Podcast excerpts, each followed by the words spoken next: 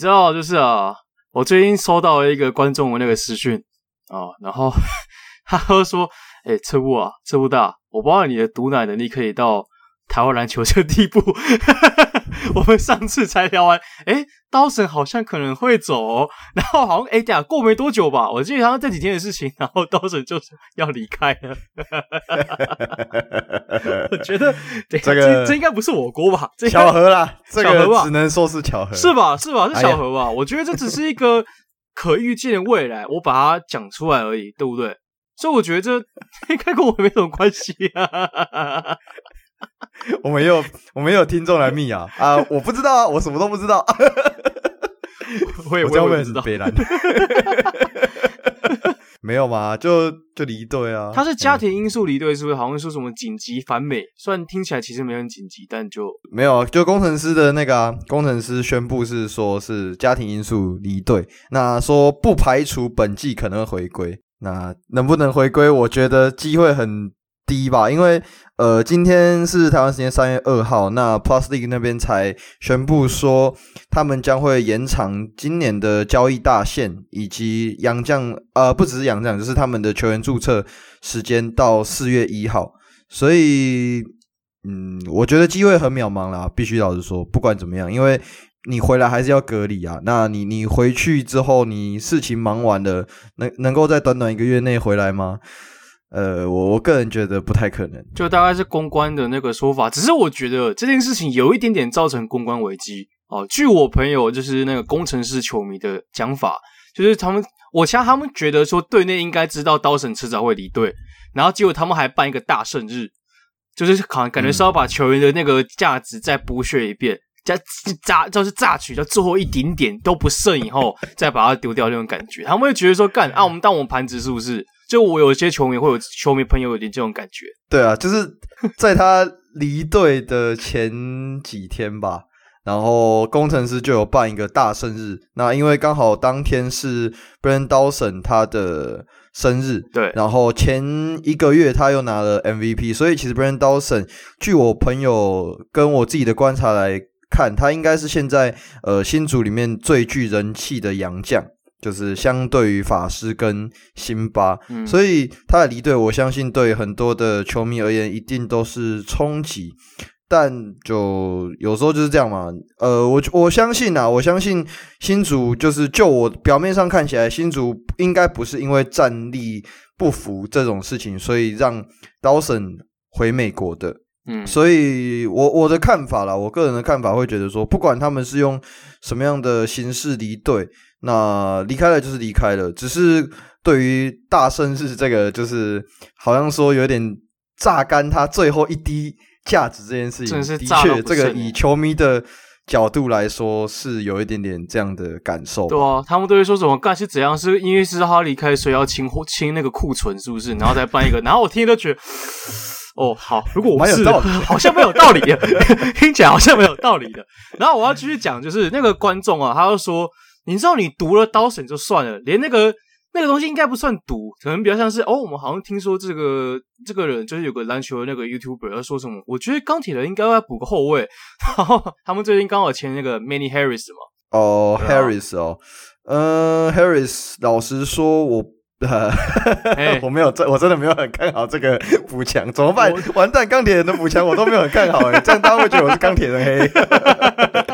我觉得，我觉得一定是，就不知道我我对 Manny Harris 这个球员的印象其实没有很深刻，而且说实在的，就是我我后来去翻了一下 NBA 那个数据啊，就是他刚好待过这个球队呢。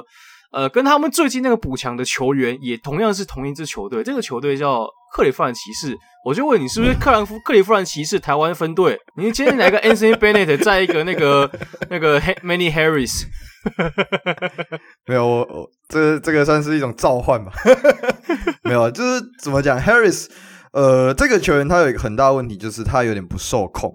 那这个问题，我觉得有没有觉得很熟悉呢？是不是我们上周也有提过类似的话题呢？Anthony Bennett 每次不受，也是不错。所以基本上，我老实说，我确实是不太看好这一个补强。那呃，我上周其实是说我希望钢铁人补的是一个摇摆人。那呃，很多人是认为说补 Manny Harris 的主要原因是来自于 Brown 他的伤势有点严重，所以可能钢铁人要算是放个保险的概念。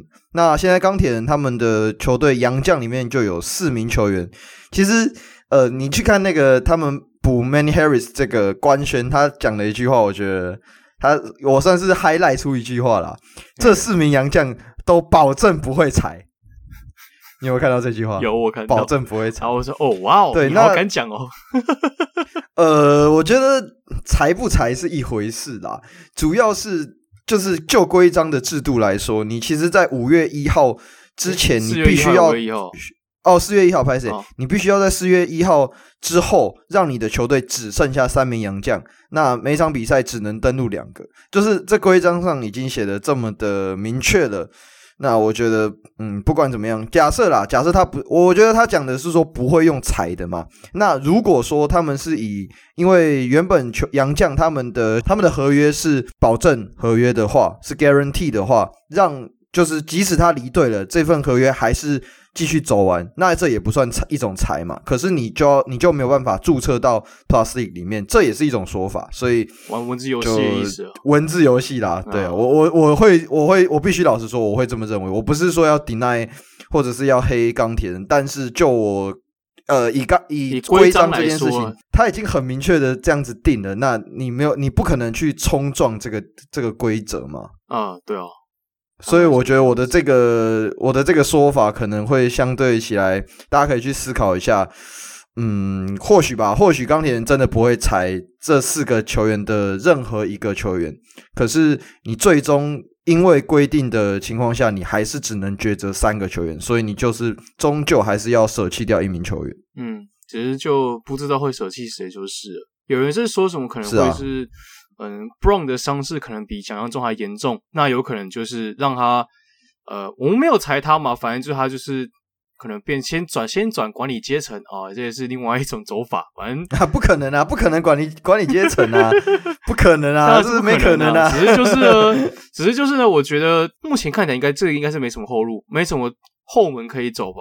基本上这一条这一条规章里面都可以找得到啊。因为呃，今天我们的会员其实还有问我这个问题，那我有把规章里面那一条列出来。基本上就是第三十一点一条，呃，外籍球员应注册两名，华裔球员至多两名，或者是至多一名。那外籍生球员至多一名，本土华裔外籍生总计注册至少十名，最多十六名。那三十一点二条，呃，首季因应 COVID-19 疫情的影响，导致外籍球员无法更换，首季注册球员至多为三名。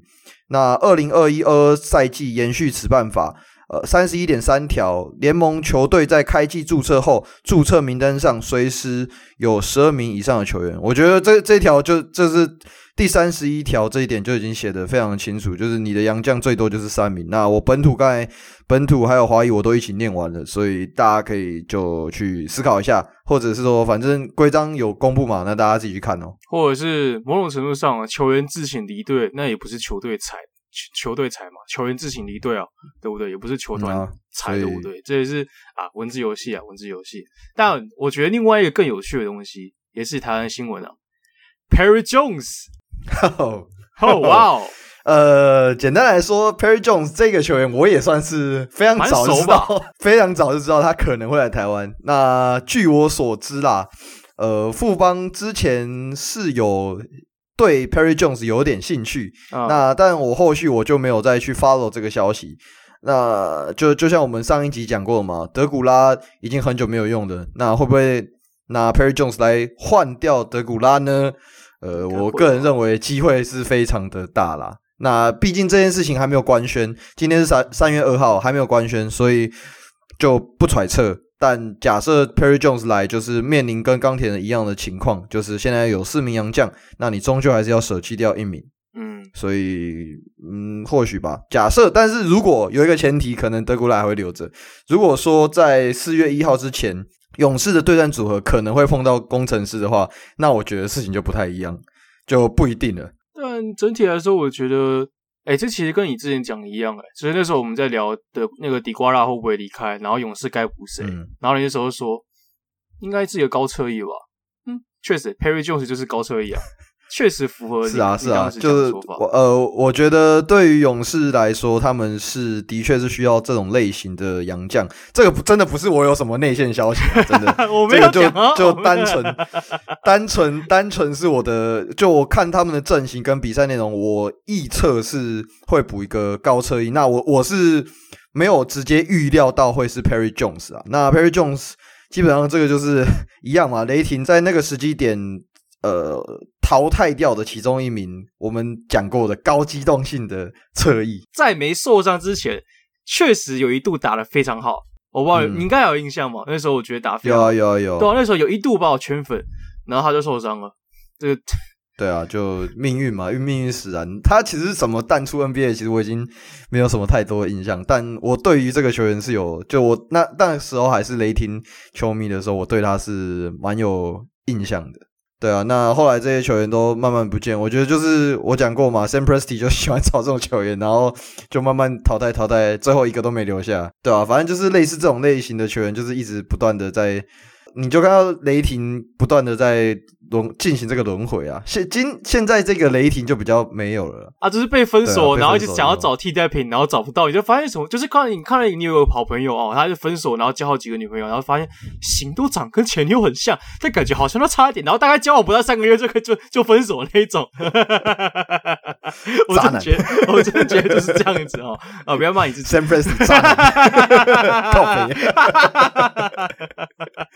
啊，那勇士的话，就是基本上，呃，因为现在是三月二号嘛，还没有官宣。其实就像之前我们在讲，在聊 Yankovic 一样，这些都是所谓的 rumor。那今天 Yankovic 也确定加盟，对，他确定加盟梦想家。然后我今天就密了凯哥。我就跟他说：“哇，你这个是人家人家一官宣那个 Harris，你就也官宣 Yankovic，你是就是要来要来比较就对，对，他就说没有啊，他还在隔离啊，我的已经出来了。哦，合理合理合理合理合理，对。对，他这样讲，他的他的已经隔离出来了，对啊，所以呃 Yankovic 这今天是三月二号，那他应该就已经开始准备要跟球队开始训练了。”那我们应该是有机会在三月中之前看到他上场了，只是呃，到时候会是什么样的组合，就蛮值得期待的。毕竟我们前面也有聊过，就是 Gilback 他的状况很好。那 Boy 刚拿下单月最佳球员，嗯，哇，你看是不是？我们一讲完他就拿 MVP 了，对啊，你看这就没有毒啊！我就说我们这个 Podcast 是不会毒奶的，好不好？你看，不毒不毒不毒，对不对？对不对？你看。对，那有点担心。我现在有点小担心，不知道你怎么想。我 有点小担心。不要，没有，没有什么好担心的。没事。然后 Hicks 的话，他就是已经开始跟球队练了嘛。那但 Hicks 他一直以来都有一个很大的缺点，就是他的体能，体能状况不佳。所以 Hicks 其实也是不排除最后梦想家会不会把他留下。哦，对啊，大概这个就是 Plus 的状况。OK，对啊，那今天除了 Plus 之外，我们其实还有在列我们想要另外聊的一个话题，就是最近算是打的比较火烫的 UBA 啊。对啊。那因为我们在呃讲 NBA 的时候，我们也都会去聊一些 NBA 的 Draft Mark。那我自己这边其实就有列了一些呃属于我自己在看这些 UBA 球员。我从第一阶段打到现在是八强的复赛嘛。对。那我基本上每个阶段。我我没有每一场比赛都有看，但我很有一些我觉得比较重要的比赛都有看一下，包含什么正大打剑行啊，然后正大打世新之类的这种比赛我都有看。正大打一手我有稍微瞄，嗯、但我没有完全看，就是等于说反正就是很多的不同的对战组合我都看过了。那基本上因为这些球员我也必须要做一点功课，所以我就有拍了属于我自己的呃 draft mark。那我其实有提供给后撤部，那后撤部他自己应该也是有稍微看一下，我看了一半而已，没关系。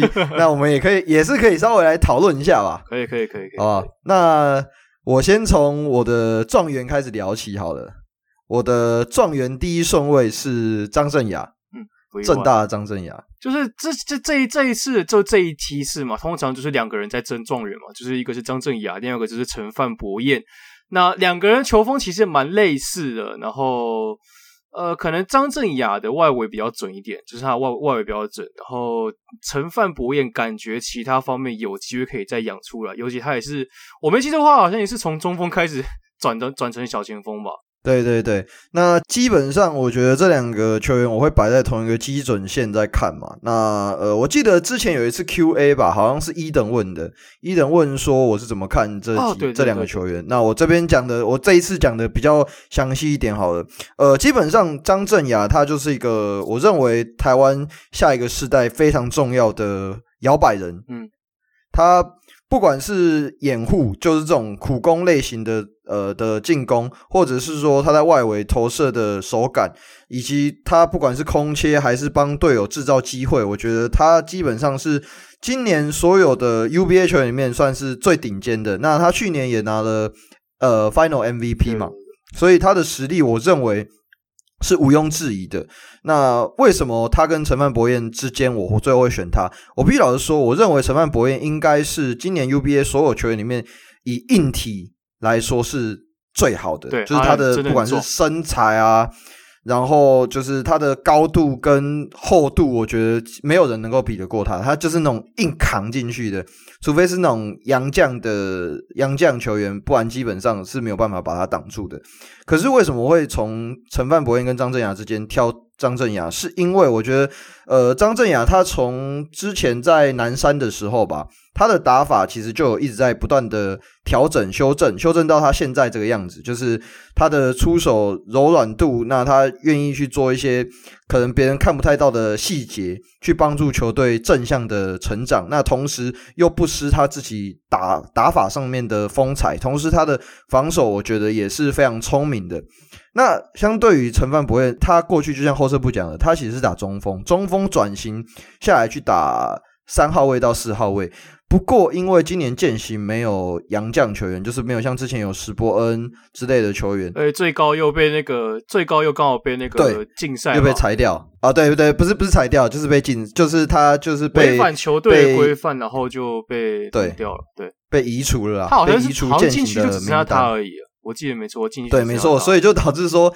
最后，现在践行在打八强赛，他们的禁区就只剩下陈范博彦。那呃，我觉得啦，老实说，只有陈范博彦其实也蛮够的啊。哦、就是以践行的打法，因为践行今年打很多的反击战跟 motion 嘛。那他们的 motion 就是除了 five out 之外，另外他们也会把陈范博彦放在那个 low man 的位置，去让他随时有机会接应，或者是利用他们的后卫去。帮下面挡一个空间出来，让陈范博彦从底线绕过去接应之后直接 lob。那我呃践行的战术跟体系，今年主要是我不会觉得说他是围绕着陈范博彦在走。可是对于陈范博彦这种他正在转型中的打法，我觉得是非常有帮助的。呃，他今年其实投了非常多的外围投篮。我之前我记得我之前在节目上面有说，我觉得他很多的投篮选择，我个人是不认同的，是是不好的投篮选择。但我我觉得他在不呃第二阶段、第三阶段，就是打到现在八强，他有慢慢在修正自己的问题。那同样就像刚才后撤步讲的，因为他们现在少了内线的支援，所以就变成说他只能。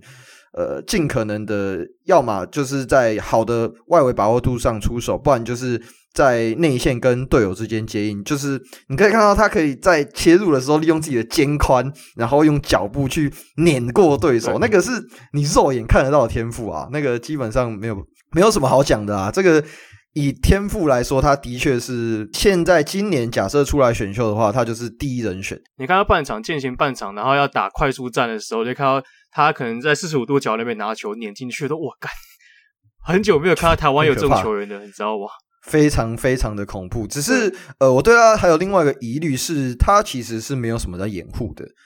这个是相对起来，我对于他的一个比较比较大的一点小疑虑嘛。就像我刚才讲的，张镇雅他其实是一个愿意掩护后再出去外围跳投的球员，可是陈范博彦他会挡，但是都挡的没有到很扎实，所以。呃，我不知道未来他进入不管是 Plus 或者是 T One 这些教练会赋予他什么样的定位，但这个东西都是他会需要再再去学习的，不是说重新学习，而是要再去去适应这些东西，因为这些都也关乎到与他的定位的问题。但呃，我认为他应该会是今年这一批，就是除了张镇雅之外，另外一个很重要、很重要的摇摆人吧，甚至是未来中华队的其中一个很重要的关键。我蛮期待这两位未来到中华队以后，不知道会打什么样子，感觉很有趣。我觉得是啊，是啊，是啊，有一些成分说搞不好，搞不好张镇雅跑去打 CBA 也不知道啊，搞不好他会去选啊，就像去年的那个。跟去年那个谁一样，洪凯杰一样，洪凯杰也有去选啊，只是没有选到一样。对啊，这不是不可能的啊，因为呃，我觉得以球员的心态啦，当然现在台湾篮球在蓬勃发展，所以留在台湾是一个很好的选项。可是我觉得有机会的话，可以出去外面看看。对啊，那除了这两个之外，再来我的第三顺位是给白耀成，今年有打中华队的白耀成。哦，对啊，后来他世界杯三分还蛮准的啊。而且其实有看出来有来重用他，啊、世界杯好像四十趴吧，四成吧，蛮高的，把握蛮好的。那个资格赛的时候嘛，那基本上他跟邱子轩这两个，我觉得超难打。一手那个时候，呃，我不知道，我不知道听众朋友有没有看过啦，就是之前有一场一手打四星那一场，哇，那场真的好看，超好看，打了两个延长赛吧，就是就看到邱子轩跟李威霆在互喷，然后白耀成就是负责帮。一手组织这样，然后小白小白基本上，我觉得他是今年所有后卫里面天赋是，呃，不是最 top，可是我觉得他是最努力的。就你看得出来，他在防守上面是非常的 hustle，然后在组织上面，在超级，他都是非常积极的在做这些事情。可是我现在比较好奇的是，你觉得他有没有可能会去 CBA？他因为他之前访谈有说过，他其实有一点想去 CBA，有机会的话。小白吗？我觉得难度可能会比较高一点。我觉得，因为我觉得像类似他这种类型的球员，好了，当然他有篮子，就是他有外线，呃，比林伟汉好一点。可是林伟汉也是在台湾待了一阵子之后，他才跑去，就是他在玉龙待过之后，他才跑去 CBA 挑战嘛。那我觉得或许他可以在台湾的职业队磨练一阵子。那假设他的实力真的有到那个程度，那再去挑战 CBA 也不迟。要去哪里会比较适合他？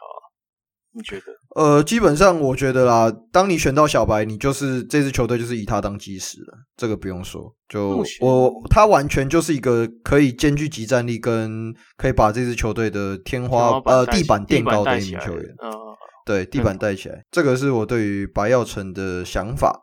那在第四顺位的话，就是曹勋香。这个你说你比较不熟，对不对？对，我很不熟。台艺大的曹勋香，基本上他是我从去年看下来一直都非常非常喜欢的人选。那其实我在第三跟第四顺位一直在犹豫啦，到底要曹勋香还是白耀成？呃，我最后还是选的小白在前面啦。那当然，第一个他中华队，我觉得这个印象分对于很多的。呃，职业队的教练来说都是有加分的，肯定。然后他的名字也相对曹勋香会比较为人所熟知，但曹勋香我必须说，他有他的硬伤在，跟小白相比啦，这个也是为什么我把他放在第四顺位的原因，就是曹勋香的外线其实是我个人认为是没有到非常灵光，但他今年有，我觉得是有在进步的，至少打师大那场打不错哦。对对对对对，就是呃，曹勋香他是一个很会打挡拆后跳抛投的球员。挡拆后中距离跳投，这个是他的非常好的强项。就是之前他在跟那个小豪，就是现在在钢铁人的那个林君豪在搭配的时候，是他们两个挡拆组合是非常恐怖的。那今年的台艺大其实有。他们的战绩是第二名嘛？那他们的战绩第二名里面，除了曹勋香占有很大的功劳之外，另外还有阿拉桑，就是他们的洋将球员。那阿拉桑今年不管是主攻还是篮板这些，他都是榜上有名的。可是我觉得，其实真正的 MVP 我会给曹勋香，因为曹勋香是不管是带起整支球队的。进攻还是他自己个人单体，因为他一百八十二公分嘛。那 UBA 的球员，比如说像高行伟、高承恩，呃，还有那个孤毛，他们其实身高都没有他这么高，所以他其实很长。你可以看到曹勋香直接错位，就直接在那个 elbow，或者是说直接在 post 的地方直接单打，然后跳投得分。同时，他也可以制造很多的。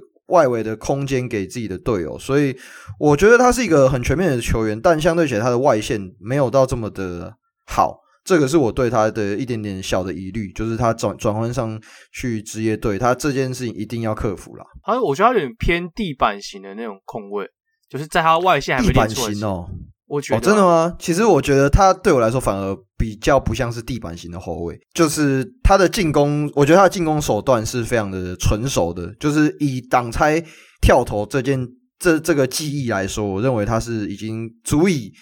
跑上 N 跑不不是，跑注意跑上职业队。就是 sorry sorry，我冲动了，我急了，好不好？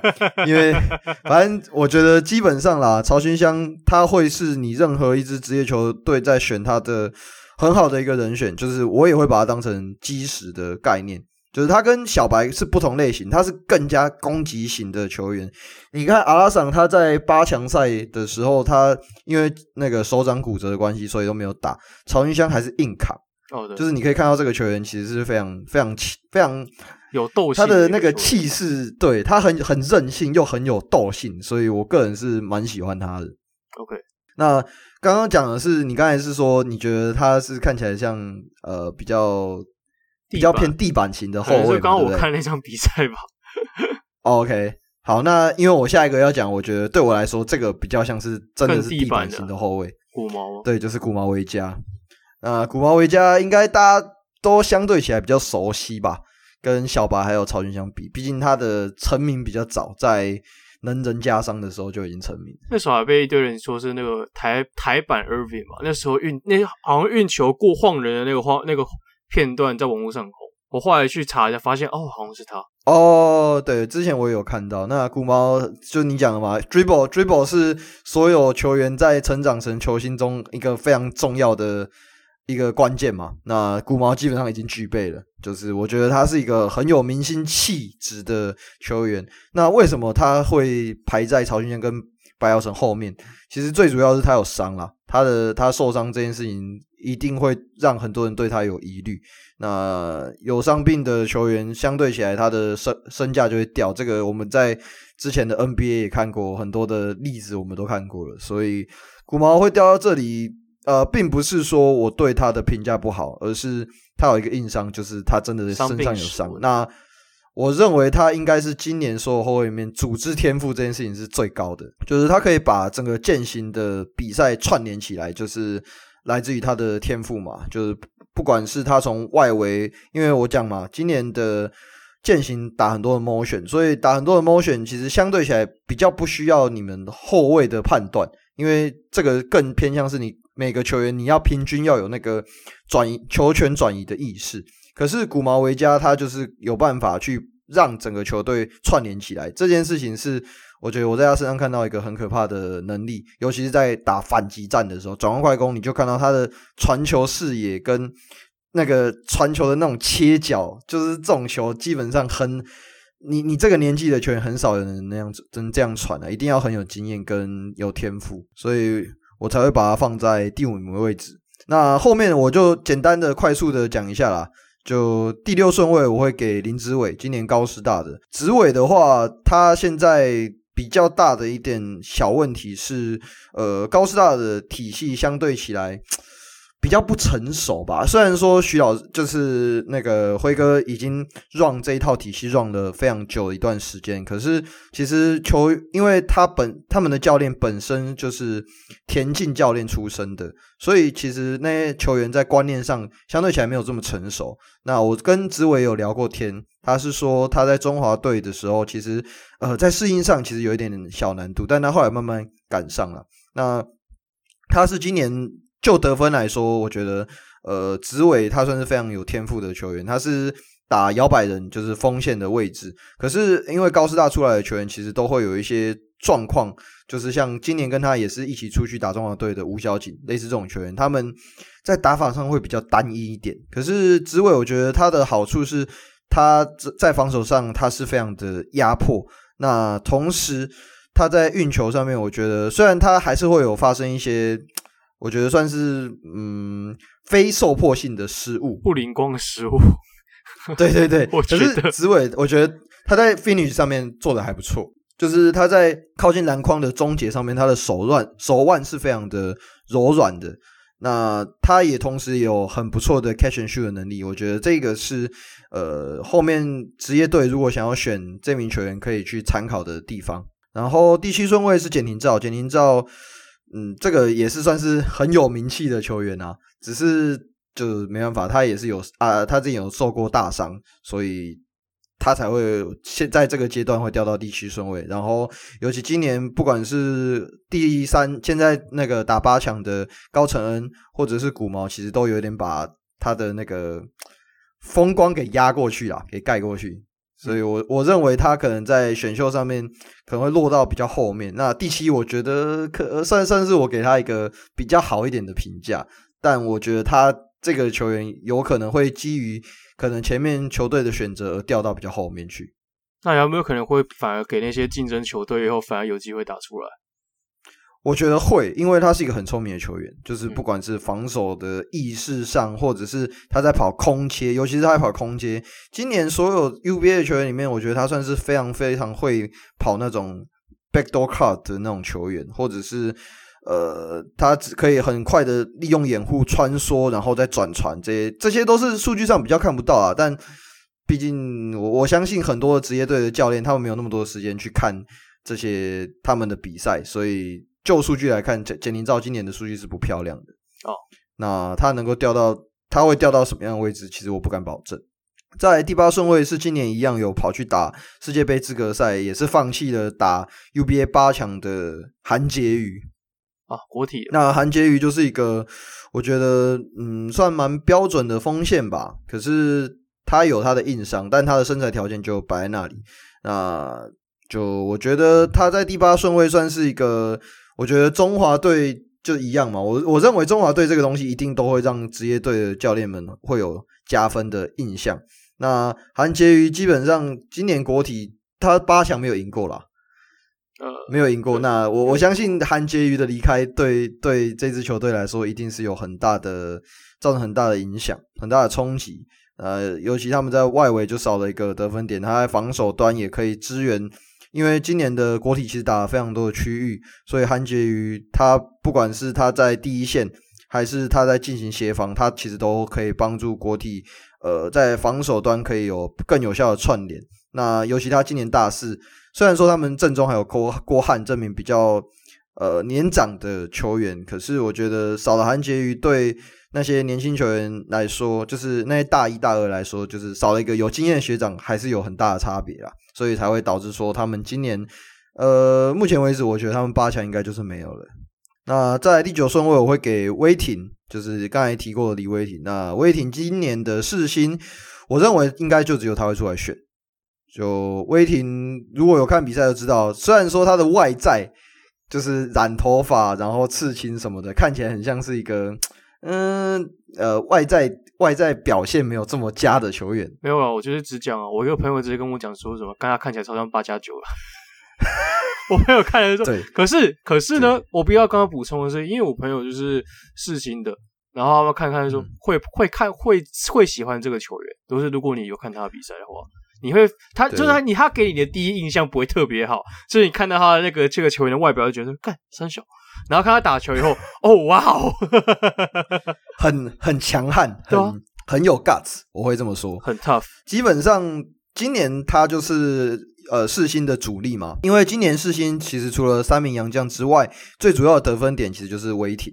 那威霆他其实今年因为我跟他很熟啊，所以其实我大概都知道他的状况。那基本上，因为他们现在有一个小后卫李宗翰，李宗翰他上场就一百六十三公分，他比我还矮，所以他只能打控球。哦，终于有一个比你还矮的 UBA 球员了。对，反正他比我还矮，那。他基本上他在场上只能打控球，那威霆就必须要移到二号位去，所以他其实我认为啦，他在呃角色的转换上，他是一直在不断的进行改变的。因为其实如果有之前有在看世新比赛就知道，威霆其实之前是打第六人，就是他是上来带，就是把节奏带乱，然后看分仔，他就是那种那种那种那种那种那该怎么讲，就是一个乱刀流式的打法，我会这样的去评断，没错。那今年我觉得就比较不一样，因为今年他就是唯一的学长嘛。那他是学长的情况下，他就必须要带领球队，不管是组织啊，或者是得分，都都非常需要他。那我觉得他最最好的招牌也是挡拆，他挡拆的那个中距离的抛投是我认为是非常非常优优质的啦。有些很好小，就是，但是这种就是 你知道，我觉得不只是有些不太怎么想，对，是是蛮好小的。那其实我有一直在跟他提点这件事情，一直让他进行修正。其实我觉得我在。之前在前面第一阶段、第二阶段的时候，我一直有在跟他跟他讲这些东西，那他有一直在修正，我觉得我有看到他的进步。不过因为现后来八强赛过完年嘛，可能我不知道，我不知道世新他们的教练有有没有给他一些别的别的角色定位或者是任务，所以我觉得他在第八在八强赛的时候打起来相对起来没有状况到没有到这么好。可是如果你们有看到他在关键时刻的表现，你真的会为这名球员就是。被他折服啊！就是他的那个关键时刻，你就知道他那个心脏之大颗啊，在在外线那个，我我有时候像之前打一手那一场啊，我就是看他这个不要出手吧，他一丢，哎进了，然后就。好啊，我不骂你，不骂你。你看，就是看你在初三小，哎、欸，好球，好球，好球，好球，好球。对，好球，会变这样。你知道，我那个我那个朋友就是刚骂他八加九那个朋友，他他给那个他给一个模板，嗯、他就说，我真的觉得他的那个发他的轨迹很像很像拓荒者的 CJ McCollum，就是从第六人然后爬起来，哦、然后还是可以投好好小球，然后也是一样，就是招牌挡拆要切入中距离那些的，也是一样很好，嗯、然后关键时刻也是很稳那种。然后我听就觉得，对，嗯。好像确实是蛮 CJ McCollum 的，就是该怎么说？我我觉得我我那为什么会跟威霆熟？是因为我之前在健身房，我在世新的健身房的时候，跟他我在健身，然后就看到，哎，怎么有一个球员跑来跑来，就是强化自己的身体这样，然后那个人就是以威霆，所以我那时候就有跑去找他聊天聊聊天，后来就算跟他变。很熟啦，很熟，真的是很熟。虽然我把他排在第九顺位，那可 可能自从这第九顺位还在首轮嘛，对不对？这期之后就不熟了。对，那基本上我我可以跟大家保证的是，他是一个好孩子。他虽然外表看起来是非常的像流氓，但其实实际上他个他的，我觉得不管是讲话或者是他做事情，我觉得他都是很认真。然后呃，他也算蛮孝顺的。对，所以就不要以貌取人嘛，帮帮他打个广告这样。但但真的有有时候，真的是有这种第一印象会这样，就是这在台湾啊，我觉得台湾这种文化尤其对于染发啊，对于刺青还没有那么的普，没办法那么普遍的接受。我觉得，就是它还是属于一个大家可能还会以为是次文化，是一个不好的文化，但我。我是觉得不是啊，嗯、那当然就是，我觉得他可能会变成，就是一开始大家他刚刚进职业联赛的时候，可能一堆球迷会喷，喷说干，那染什么金发，染什么刺刺激，然后等他打出来，然后大家就说哦，干他好强，我觉得他有可能会变这样子，对对对对对对对，很我觉得很我我也是觉得，我我看上他也是这一点啊，就我觉得他是一个，这句话听起来怪怪怪的，就是看上该怎么说，潜力股啦，潜力股，潜力股，就是以以看新秀的角度，我觉得他是一个潜力股。那在第十顺位是郭汉，郭汉就是来自于刚才提过的国体。国体那郭汉基本上，呃，他今年应该是所有球员里面吨位最最大的中锋吧？就是撇开杨绛，撇开杨绛，他应该是吨位最、oh. 最好的中锋。就是相比那个那个陈范博彦，他是有转型，郭汉没有。他就是 I don't fucking care，他从头到尾都他他没有转型吧？他几乎都是同样的，他没有转型打法。对，但呃，我觉得基本上啊，有看比赛就知道，这个球员的掩护是非常非常。扎实的，非常扎实。基本上，你防守想要防守防防守那个持球者，他过来一个掩护，你人就会消失，你直接不见在后面。对，那种干人嘞！哎，这一一堵墙，你知道吗？就撞上一堵墙，哎，对，真的是一堵墙。然后，呃，三哥基本上你就看国体的比赛，就一直听到三哥一直叫国汉，国汉要干嘛？要国干要干嘛？那我个人认为啊，一个教练会对一个球员就是一直这样不断的下指令，一定是对他有所期望。那，郭汉基本上，我觉得他在今年出来选的话是有机会，不管是 Plus 或者是 T One，都是有一点点可能，他可以有首轮的身价。那郭汉可能会比较吃一点运气，就是要看这些教练到底需不需要这种球员。就像我们讲过的嘛，就台湾。比较不缺中锋，因为都会找杨将来替代掉。但我觉得或许可以看一下那个啊，他的学长王柏志就是一个很好的范例。如果他要往职业发展的话，对啊，对，他也要到钢铁人这种球队。可那你觉得他去哪适合去哪里？在这个顺位，假设在你预定的第十顺位的话，T one 的话，基本上我会先排除海神。啊，对，肯定的，因为海神有类似的球员。那再来，呃，钢猎鹰，不是不是、呃、那个钢铁猎鹰。其实我觉得啦，老实说，钢不管是台南或者是云豹，他们都都很需要任何的球员。我我我不我不否认。哎、欸，其实说实话，我也蛮想看他们，例如说可能找找这几个一一两个就好，然后来搭配当做组合性，然后看能不能打起来。感觉应该会蛮有趣的，呃，当然，如果你要把，嗯、你可以把 Trey Williams 那些人给去掉的话，那会那可能会更好一点。我绝对不是在讲鱼报哈，看他打球实在是 哦，布力枪打死我呢。对，基本上国汉，呃，你说适合哪一支球队哦？其实梦想家先不要，梦想家不适合啊。梦对，梦想家可能先不要。嗯。勇士可能也、呃、基本上国体国体跟领航员的关系非常之好啦，给你参考一下。领航员哦，感觉好像也不错诶、啊、嗯，对，就我觉得他他的脑子是还 OK 的啦，嗯、但反正我觉得领航员变数太大了啦，就就先不管。这样我我必须说，国体跟领航员的关系是非常非常好的啊，毕竟 地域地域性也有关系嘛，对不对？对啊，对啊，毕竟主场嘛，主场对啊，主场之一啊。然后第十一顺位我会给高承恩，就是践行的。其实高承恩我给他的评价是非常的云霄飞车式的，哎，不能说云霄飞车式，就是呃，应该是说我给他是一个爬坡式的的评价。爬坡还是说实话，他在前面哪一个？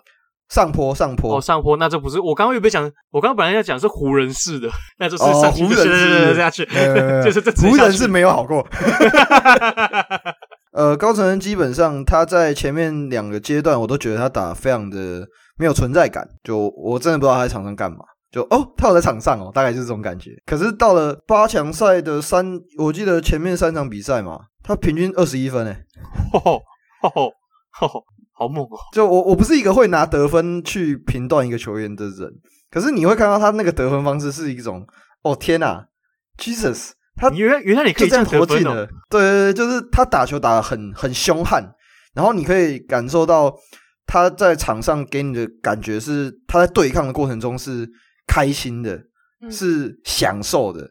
这个这个股神其实有跟我聊过，那因为我之前其实有问他这名对于这名球员的评价，因为他之前其实跟古毛维加他们一直都是队友，他们能人能人双枪嘛，对，那他们现在在践行的时候，我觉得相对起来。他的光芒有一点点被掩盖住了，可是我觉得在这个阶段，你可以看得到他不管是防守，他的那个积极度，就是冲抢，然后在压迫都是非常的强势的。然后以他在过半场后的接球后出手，然后不管是切入的变数这些东西，都是他非常可怕的武器。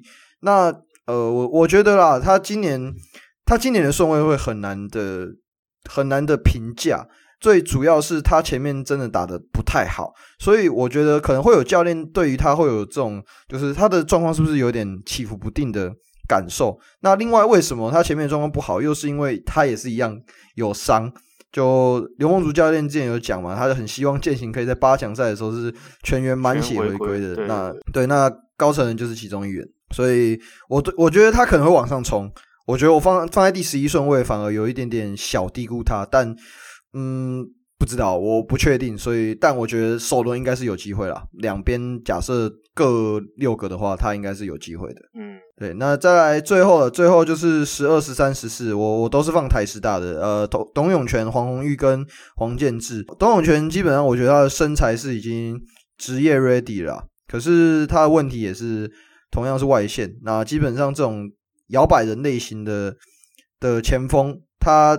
如果外线没有很准的话，其实，在职业上能不能够很快进入轮替，我不敢保证。但我会给他的，我会认为啦，很多的球队可能会因为他的身材条件去选他，但这个球员就真的很吃养成。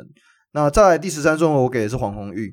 黄鸿玉基本上就是一个，我觉得今年在呃打 off screen 的射手里面，他是算前应该算第一好的。我我给他的评价蛮高的，这么高哦，第一哦。我觉得他对我来说是今年最好的射手，呃，但他有一个很大的硬伤，就是他的身材不够好，不够好。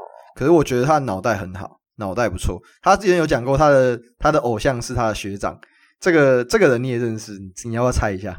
偶像是他的学长，台师大，对，他是台师大的，对，我呢，于焕雅。哎、欸，对，没错，他说于焕雅就是他的学，他的偶像这样，因为他也是强速强速升上去，哦、所以呃，我我个人是蛮蛮喜欢这名球员，我觉得他的空手跑位的意识很好，然后。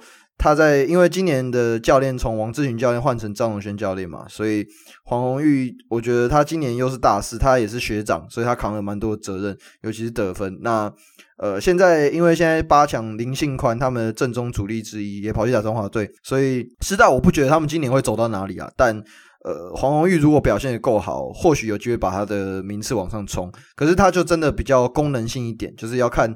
嗯，哪一支球队真的很缺外线，然后要缺这种小呃，因为他身材不好嘛，所以你的防守同时也要可以兼顾。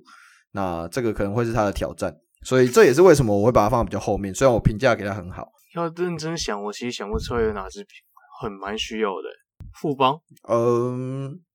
富邦很缺射手吗？富邦，哎、欸，富邦也是一个选项哎，我觉得富邦的外线真的是不太好。富邦，富邦还蛮需要射手的、啊，坦白说。然后后卫相对来说，感觉红还蛮适合黄鸿玉去的、啊，尤其在这个顺位来说，嗯、感觉勇士或许有可能可以捡到这个射手，那个对啊，后场射手。我觉得国王吧，国王很很很需要，啊、尤其他的他的老队友陈佑伟在。哎、欸，哦，不是国王啊，钢铁人拍谁？陈宥伟在钢铁人。对对对，呃，钢铁人，钢铁人不是国王。国王，国王他应该不太适合。国王，我觉得国王他们很吃的是，他们比较没有该怎么说？国王他们，我觉得反而比较吃身材，就是他们很需要那种高、比较高的，像洪凯杰这种相对起来身材比较好的外围射手，而不是呃身材比较就是就是单纯的纯射手这样。对，那我觉得钢铁人可能会是比较适合他的去处。那新竹也是啊，新竹其实也，但新竹的问题是他们的后场实在是他们后场太多了，就不考虑。对啊，我也是不考虑。对啊，那梦想家不用讲，梦想家我觉得凯尔其实一点都不喜欢用新人。对，我觉得梦想家很不适合新秀去。我老实讲，嗯、我甚至觉得他们去呃，去年阿吉能够给他这样重用，我觉得是一件很神奇的事情。他还上先发哎、欸。对啊，我觉得这很神奇啊，但我不觉得这是一个长久的事情。毕竟你看今年的王正源跟郑子阳几乎都没有上嘛，那当然这跟实力有关系啦，这跟实力必须说这是一定有直接关系。但说实话，梦想家的东西太吃观念了，所以我觉得黄宏玉虽然很聪明，但呃，去梦想家对他来说还是有相当大的 困难吧，就是。就是在在球技跟职业的转换上面会有很大的挑战。你觉得这一盘当中，梦想家可能比较比较可能会去选谁？比较适合梦想家，应该这么讲。比较适合梦想家吗？我跟你讲，凯哥一定跟我说，哎，就陈范柏彦或者是张张振雅。没有，这开玩笑的。谁不想要？谁不想要？那基本上嘛，我觉得。就这里面的球员来看的话，呃，我觉得简廷照或许可以。简廷照吗？嗯，因为呃，为什么我会说简廷照？第一个是他有伤，那梦想家本土球员够多，所以有办法帮他把一些 loading 分担掉。嗯、那第二个，我觉得他的脑袋很好，他防守也够悍，呃，他也不是那种会很需要球权的后卫，所以。我觉得他就是一个很适合梦想家的选项吧。那相对起来，那种比较需要持球的，不管是古毛啊、呃高承恩啊，或者是什么威霆啊，都不一定会这么适合。那前锋的话，我觉得凯尔不会喜欢用刚出来的前锋，他不喜欢用刚刚选完的。对啊，对啊，对啊。然后最后一个就是黄建志啊，第十四顺位，我有列到第十四顺位啊，就就就暂时先这样了。那第十四顺位黄建志就是呃矮矮中锋，我觉得他很像一个球员，P.J. Tucker，P.J. Tucker，对，就是对，就是他基本上他是一个很会冲抢进攻篮板的一名呃矮的中锋，我给他的评价是这样啊，嗯，P.J. Tucker 是有一点点像啦。就你你你脑袋里面想到一个很会冲抢篮板、很冲抢进攻篮板的矮中锋是谁？矮中锋的话，应该是 Harrell 或是 Tristan Thompson。